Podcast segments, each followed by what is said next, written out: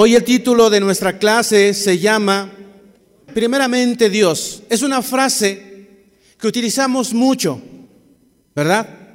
Una frase que cuando te preguntan acerca de tus propósitos, tú dices, primeramente Dios este año si bajo de peso.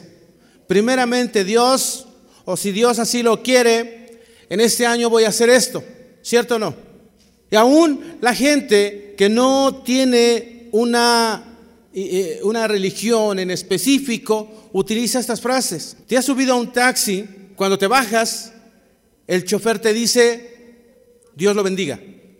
O vas platicando y salen frases como estas. Aquí te enlisté algunas. Primero Dios, primero Dios, nos irá bien en este año. Primero Dios, pasaré mi examen.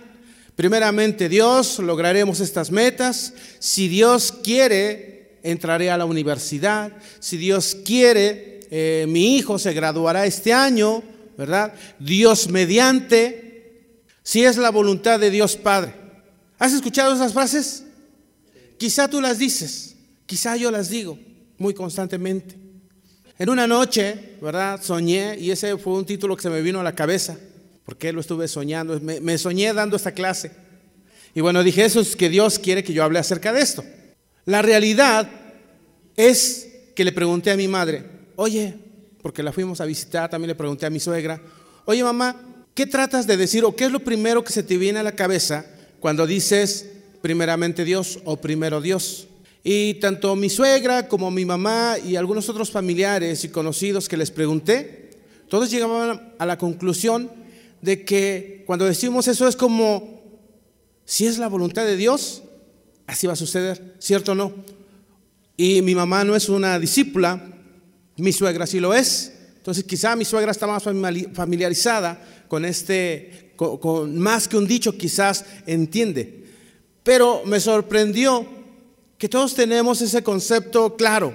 No hay algo que quizás eh, no entendamos. Bueno, su significado se puede referir a esto. Primeramente Dios, o lo que Dios quiera, es como decir, primero Dios, mañana voy a visitar a mis padres en la Ciudad de México. Para nuestros hermanos dijeron a lo mejor ah, cuando planearon esto, primeramente Dios, este fin de año nos vamos a Saltillo a visitar a la familia. En nuestro caso, algunos de nosotros visitamos la Ciudad de México y el estado de Hidalgo porque es nuestra familia de allá. Entonces, en teoría, eso significa que yo pongo la voluntad de Dios antes que la mía. En teoría, ¿cierto o no? Bueno, analizando esta frase, me encontré una escritura en la Biblia que quizás es la que da origen a esta frase. Y es Santiago 4, 13, 16 que dice, te la voy a leer, la escritura con su contexto desde el versículo 13 que dice, de hecho el título dice advertencia para los que confían en sí mismos. Presten atención ustedes que dicen, hoy y mañana iremos a tal o cual ciudad y nos quedaremos un año Haremos negocios ahí y ganaremos dinero. ¿Cómo saben que será de su vida? ¿Cómo saben qué será de su vida el día de mañana? La vida de ustedes es como la neblina del amanecer. Aparece un rato y luego se esfuma. Y ahí viene la escritura que tenemos ahí en pantalla. Lo que deberían decir es, si el Señor quiere, viviremos y haremos esto o aquello. De lo contrario, están haciendo alarde de sus propios planes pretenciosos. Y semejante jactancia es maligna. Versículo 17 dice, recuerden que es pecado saber lo que se debe hacer y luego no hacerlo. Lo que deberían decir es, si el Señor quiere, viviremos y haremos esto o aquello.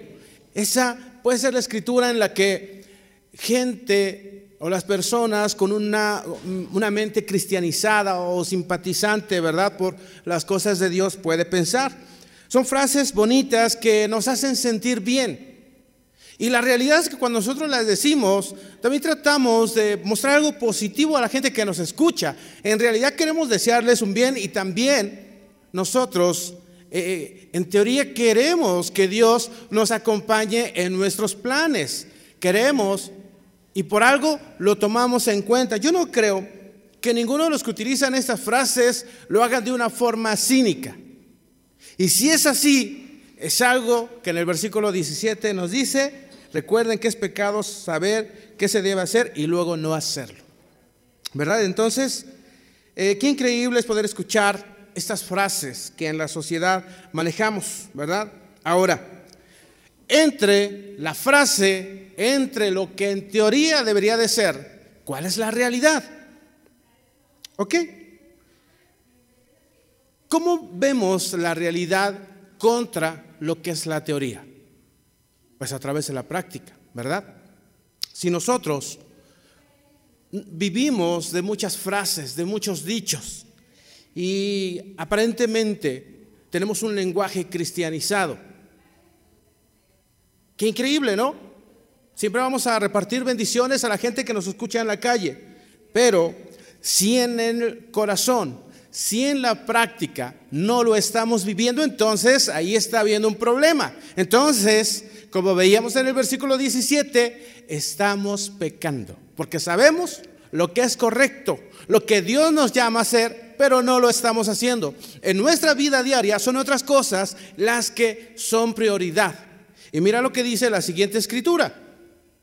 Mateo 6:33 dice, busquen el reino de Dios por encima de todo lo demás y lleven una vida justa y Él les dará lo que necesitan.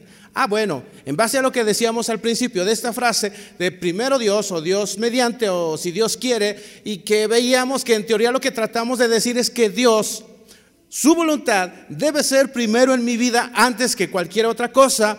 Y entonces después alimentamos eh, nuestro pensamiento con esa escritura. Nos damos cuenta que el llamado de Dios, el llamado de Jesús a través de las escrituras es busca primero el reino de Dios, que tu prioridad sea Dios, que lo que está en tu día a día sea Dios primero y entonces nosotros podríamos decir, ok, entonces significa que yo no debo pensar en mi vida, significa que yo no debo superarme, significa que yo no debo atender a mi familia, porque según la Biblia, Dios es primero y lo demás no importa.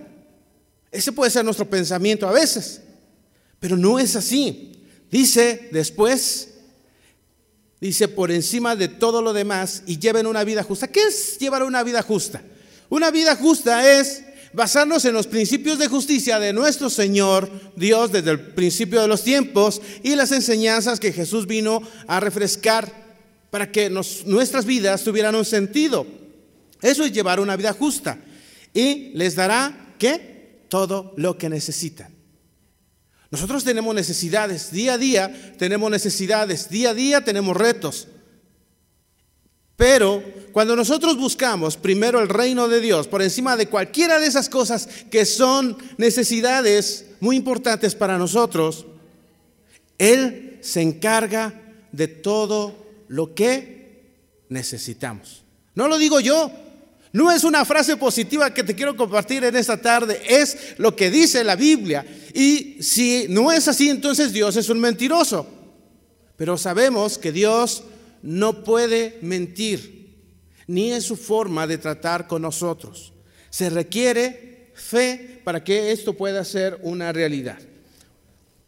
Siguiente escritura, ¿verdad? Este punto se llama, lo primero le pertenece a Dios. Desde los primeros libros, desde el Antiguo Testamento, Éxodo 13, 1, 2 dice, luego el Señor le dijo a Moisés, dedícame a todos los primeros hijos varones del pueblo de Israel. Todo primer nacido, tanto los seres humanos, tanto de los seres humanos como de los animales, me pertenece. O sea que si tenías eh, este, vacas, ¿verdad? Si tenías becerros, si tenías borreguitos, si tenías chivos, si tenías toda una serie de animales que componían tu ganado, lo primero, lo primero le pertenecía a quién? A Dios. No, no, no, no era de que ya, ya van a ser mi primer becerrito, ya tengo comprador. Que ya decían, ¿sabes qué? Este no te lo puedo vender porque este es de Dios. Este Dios me lo pidió. Ahora dice, dedícame a todos los primeros hijos varones del pueblo de Israel. ¿Quién de ustedes, como padres, me podría decir que ha dedicado su hijo para Dios? ¿Quién de ustedes, desde el momento en el que nació, su hijo dijo, este es para Dios? Hubo una mujer llamada Ana que no podía tener hijos y que todos los días iba al templo y oraba en silencio y le pedía a Dios que le diera un hijo, que le permitiera ser madre. Y Dios escuchó su ruego. La gente la veía, hasta el profeta Elí la veía y pensaba que estaba borracha. Pero en su oración ella pedía la dicha de ser madre. Y cuando nació ese pequeño, ella antes en su oración le había prometido a su hijo a Dios. Y cuando nació ese hijo, ella al tiempo que era que marcaba la ley, ella lo llevó con el profeta. Dijo, "Este eh, yo lo dediqué al Señor, yo le prometí al Señor y aquí lo tiene. Haga lo que quiera con él. Y sabemos quién fue ese jovencito llamado Samuel, ¿verdad? Sabemos todo lo que hizo. No solo se convirtió en alguien que hablaba de parte de Dios, sino que se convirtió en un juez. Entonces, ¿qué pasó después con Ana? Ana, la mujer estéril, que no podía tener hijos y que el hijo que tuvo se lo dedicó al Señor, después tuvo más hijos e hijas. ¿Por qué? Porque ella puso primero a Dios en primer lugar, buscó el reino primero y después Dios se encargó de lo demás, le dio mucho más de lo que ella había pedido. Ella solamente había pedido un hijo y cuando lo tuvo, lo dio. Y después Dios le dio más hijos e hijas. ¿Por qué? Porque así es Dios, porque Dios no se queda con nada. Pero Dios dice, dedícame a todos los primeros hijos varones del pueblo de Israel. No solo, tus no solo tus hijos, sino también tus animales, tus posesiones, todo. Todo lo primero que tú recibas, dámelo a mí. Pero entonces, si nosotros utilizamos palabras, frases como primeramente Dios, si Dios quiere, si es la voluntad del Señor, pero en la realidad eso está demasiado lejos. Nosotros planteamos sueños y metas al principio del año. Queremos que no sea un año como el, como el pasado. Estamos dispuestos y determinados a caminar de forma diferente. Pero sabes que nada de eso va a suceder por tener buenas intenciones, sino cuando nos quede claro que primero Dios, primeramente Dios y frases adicionales a estas, significa que Dios es primero que la voluntad de Dios es por encima de la mía. Entonces, en la realidad del diario vivir del ser humano es que hay otras cosas que ocupan nuestro primer lugar. Existe un entendimiento, ¿verdad? Estamos diciendo que creemos que Dios sea por encima de nuestros propios gustos. Pero en el momento de la práctica, nosotros mostramos que efectivamente Dios sí está en primer lugar en nuestras frases, pero no en nuestro aplicar de las escrituras, ¿verdad? Esto tiene sentido con lo que leíamos al principio en, en Mateo 6:33, que dice que busca primero el reino de Dios y todo se te dará por añadidura. Y vemos como aquí en el Éxodo Dios da una indicación. No era una invitación, no era si tu hijo quiere, si tu hijo eh, está de acuerdo en que lo dediques a mí, entonces sí lo haces. Y si, eh, y si él no quiere, pues él tiene derechos.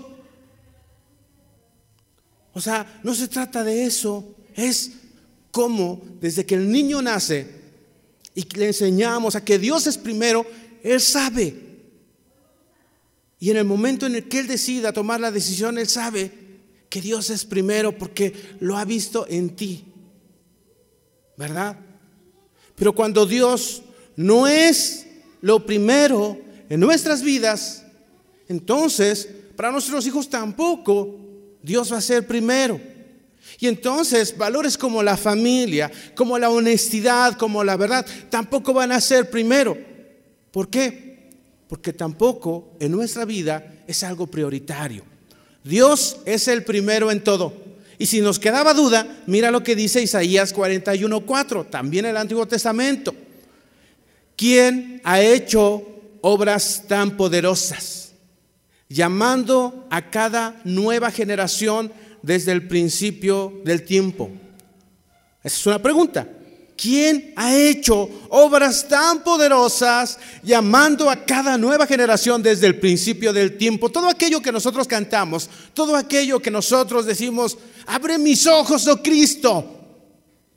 Todo aquello que nosotros cantamos, venimos ante ti, Señor, a darte, a tributarte, a rendirte toda gloria. Todo eso lo cantamos porque lo hemos visto. Dios ha hecho grandes obras poderosas y dice, Dios, soy yo el Señor, el primero y el último. Nadie antes, nadie después. Yo soy el alfa y el omega, ¿verdad? Únicamente yo soy. Dios es el primero de todo. Y cuando nosotros profundizamos en las escrituras y leemos del antiguo al nuevo y del nuevo al antiguo, nos vamos a dar cuenta que en todo momento Dios nos llama a que tengamos eso presente. Él es lo primero en todo, ¿verdad? Nosotros somos testigos de la creación. Nos sorprende cuando en una semana Dios crea el mundo, el universo, crea al hombre, crea los animales, crea todo lo que nos rodea, separa las aguas de la tierra y nos sorprende cómo en tan poco tiempo esto sucedió. Y decimos, wow, con los jóvenes veíamos eh, eh, antes de que terminara el año, eh, este, cómo es que si nos subiéramos a un avión y vemos las, las nubes y vemos las montañas, nos quedamos admirados y leemos escrituras como los cielos muestran la gloria de Dios y todo eso nos sorprende y nosotros animamos a, que, a los jóvenes que se sorprendan, pero nosotros no somos tan capaces de sorprendernos porque quizá ya llevamos 5, 20, 30, 40 años de las escrituras y seguimos peleando con las mismas cosas. ¿Por qué? Porque simple y sencillamente Dios no es el primero. Entonces, ¿cómo nos va a sorprender algo que no es primero en nuestras vidas? ¿Cómo entonces darle sentido a esas palabras de primeramente Dios? Si es la voluntad de Dios, vamos a vivir, vamos a hacer, vamos a planear esto. ¿Verdad? Tiene mucho sentido y necesitamos reflexionar en todas esas cosas. Quiero hacerte unas preguntas. ¿Realmente Dios es el primero en tu diario vivir? No me contestes, piensa. ¿Cuánto tiempo le dedicas a Dios? ¿Cuánto tiempo lees tu Biblia para entender que Dios es el primero? Para entender que Dios bendice tus planes cuando tú lo pones en ellos. ¿Cuánto tiempo oras? ¿Oras? ¿Oras por, por cosas específicas? Por ejemplo, para venir a la reunión, preparas la noche anterior todo lo que vas a ponerte, todo lo que vas a traer, para no distraerte de nada. Y si no es así, ¿sabes qué? Yo quise hacer algo distinto ayer.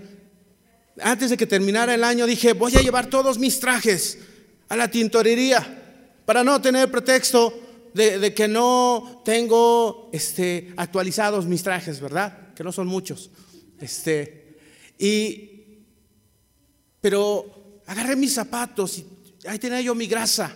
Y dije, voy a llevarme mis zapatos de hace cuatro años, porque todavía están buenos, solo que ahí los he dejado arrumbados.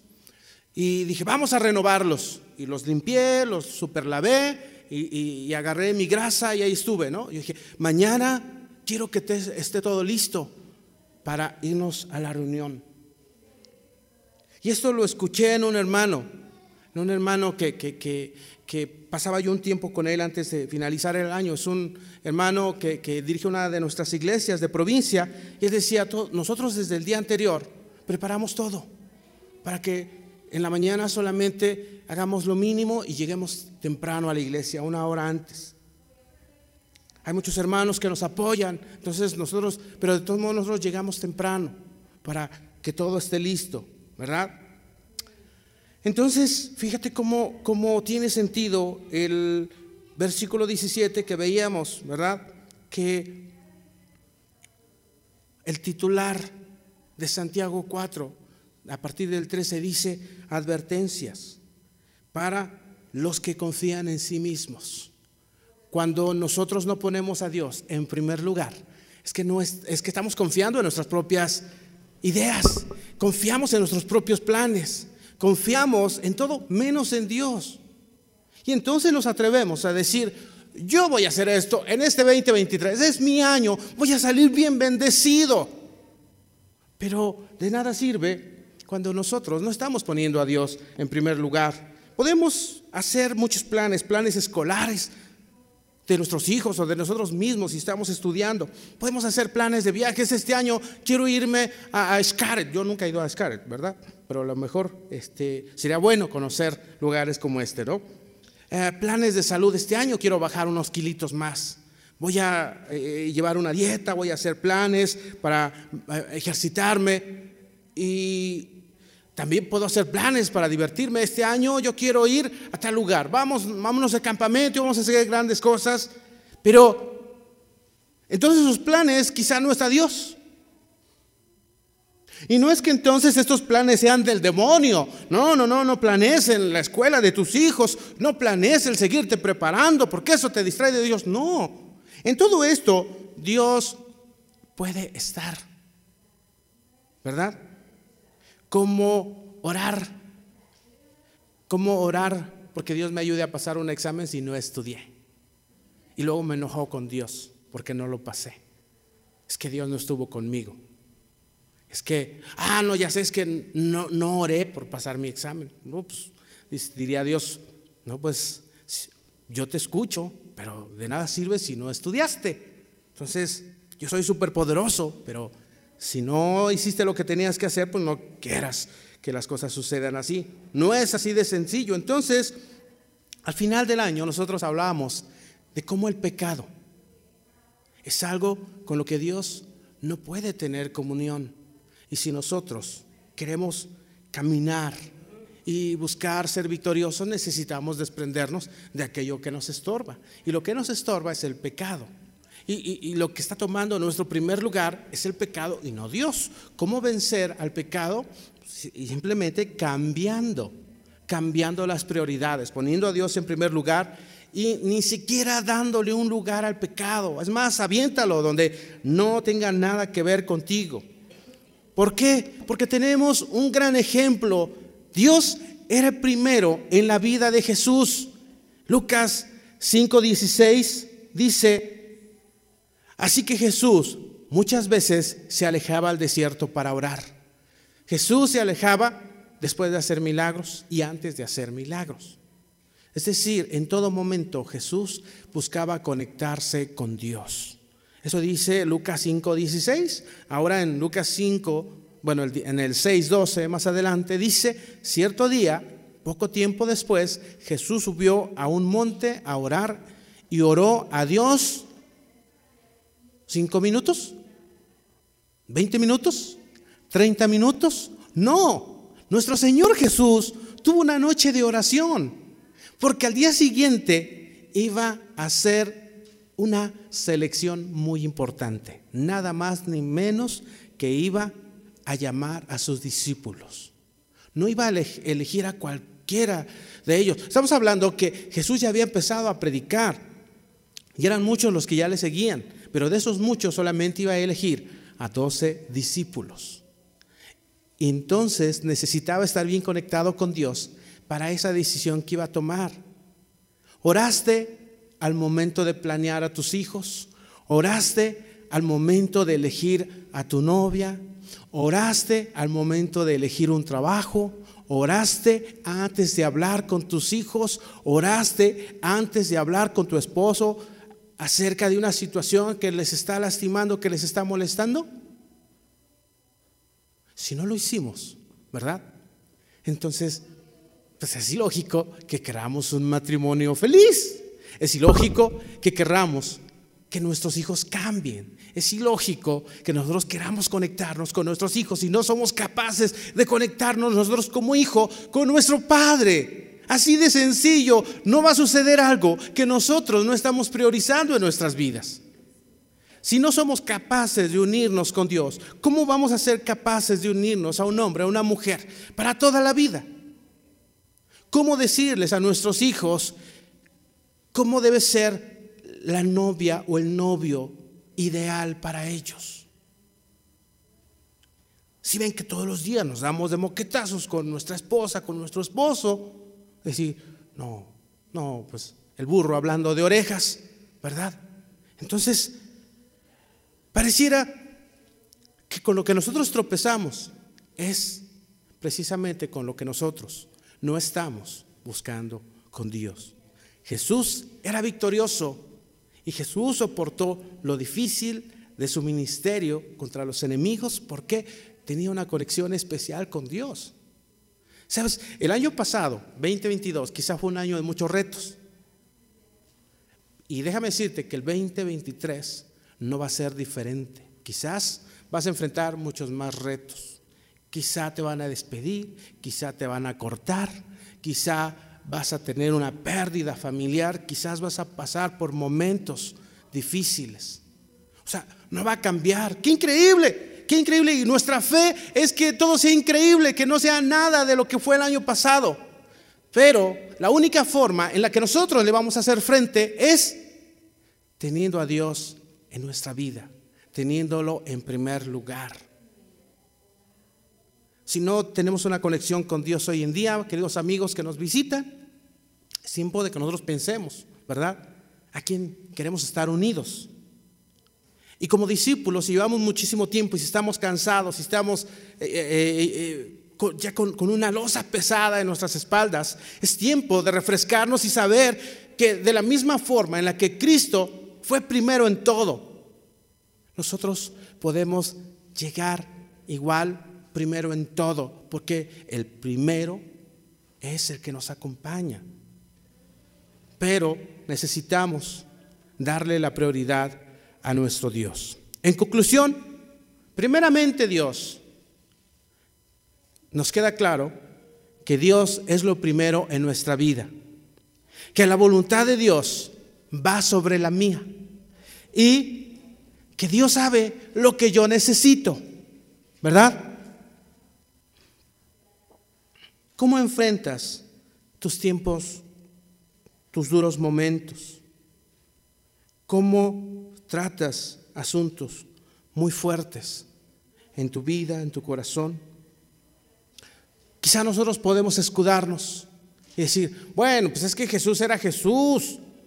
No, pues es que Él era el Hijo de Dios, ¿cómo no iba a salir victorioso? Yo soy un simple ser humano, carente de tantas cosas, ¿cómo voy a hacerle frente? Pero necesitamos ver que Jesús era un hombre apasionado y si yo quiero que mi año sea un año diferente, necesito ser un hombre, un cristiano, una mujer, alguien que quiere realmente poner a Cristo en su vida en primer lugar. Tú vienes a la iglesia cada domingo y eso si tienes ganas. Tú vienes, bueno, y déjame decirte que si no vienes el domingo porque no tienes ganas, mucho menos vas a venir un miércoles. Y quizás tú puedes enviar un mensajito. Yo te voy a entender porque soy un humano igual de imperfecto que tú. Pero no soy yo quien te llama que seas un hombre y una mujer comprometida. Es Dios que dice, dame lo primero. Dame a tus hijos primero, al primero de tus hijos. Dame tus primicias. Dame tu primer tiempo en la mañana. Dame tu primera oración en la mañana. Dame todo lo primero en ti. Es Dios. Y el llamado es para mí mismo. ¿Verdad? Si otras ocupaciones ocupan tu primer lugar, necesitas pensar, ¿verdad? ¿Qué tan importantes son esas actividades? Quizás un curso quizás un puesto en la empresa. Y déjame decirte, tú eres un hombre y una mujer bien comprometido con tu trabajo. Tú no llegarías cinco minutos tarde. Tú eres, tienes un buen puesto en tu trabajo. Tú eres excelente en tu trabajo. Si algo yo puedo admirar de todos ustedes, mis hermanos, que son excelentes en lo que hacen, en todo lo que ustedes hacen. Sus hijos son excelentes en calificaciones. Yo no conozco algún joven de aquí que vaya mal en sus calificaciones. Muchos de ustedes, la mayoría, tienen un vehículo tienen una casa propia, pocos son los que rentan. Pero tú, a tu trabajo, no llegarías tarde. Y sin embargo, a la iglesia, tú llegas tarde. ¿Qué me dice eso? Que tu trabajo tiene un lugar más importante por encima de Dios. ¿Y sabes quién te dio tu trabajo? Tú me puedes decir que tu inteligencia, si tú quieres, pero ¿quién te dio la inteligencia? ¿Quién te da la salud? Dios nos da un trabajo y nosotros no podemos darle el primer lugar algo que Dios nos ha dado. Y en caso contrario, darle a Él el primer lugar. ¿Cómo queremos que este año sea, mis hermanos? Queremos que este año sea un año en que nosotros priorizamos a Dios, que se convierte precisamente esas frases en una realidad de nuestras vidas, en decir, la voluntad de Dios es primero, si Dios quiere que así sea. Si Él no quiere, aunque a mí humanamente me rechinen los dientes, me someto a su voluntad porque Dios es primero. Y entonces yo ya no seré un hombre, una mujer que recita buenas palabras, bonitas palabras delante de la sociedad y que en la práctica, en la praxis, es algo hueco. Solamente así nosotros podemos ver que somos hombres y mujeres victoriosos. La sociedad no nos va a enseñar que Dios es importante. ¿Sabes por qué? Porque aunque nuestros gobiernos separan la fe del Estado, nuestras mismas escuelas nos llevan a tradiciones que tienen que ver con la religión. ¿Cierto o no? Y en nuestro calendario secular solamente hay dos, dos ocasiones al año que, se, que, aparentemente, entre comillas, se le dan a Dios, que es Navidad y que es Semana Santa, y que ahí lo respeta el gobierno. Y no se mete, y te lo da, y todos ellos aprovechan para hacer pachangas. Esos solo son los espacios que se le dan a Dios. Entonces, no hay una gran diferencia en lo que la, la, sociedad no nos va a decir, Dios es primero. Solo la Biblia nos va a enseñar, Dios es primero, hermano, amigo. No hay nada más importante que Dios a través de las escrituras. Pero si nosotros no tomamos la Biblia como nuestro estandarte, como nuestro primer lugar para ir y llenarnos de Él, allá afuera nadie va a venir y nos va a decir Dios es primero. Solo la Biblia, solo Cristo en su ejemplo nos muestra que Dios es primero. No es como en los tiempos del rey Josías, que llamó a todo el pueblo a un arrepentimiento. Qué increíble que nuestro presidente hiciera eso, qué increíble que nuestros senadores hicieran eso. Vamos a hacer ayuno de 40 días, vamos a arrodillarnos para que Dios nos perdone. ¿Escucharás algún político haciendo eso hoy en día? No, solo la Biblia nos va a enseñar no va a suceder como en los tiempos de Esdras, que todo el pueblo se arrodilló y pidió perdón y volvieron a las escrituras. No va a suceder como en el libro de Nehemías, que se lleva a todo el pueblo a reconocer, Dios es primero, hemos estado mal, hemos caminado mal. Eso no va a suceder en nuestra sociedad actual. Solamente cuando tú y yo entendemos que si Dios no es primer lugar en nuestra vida, nada va a cambiar.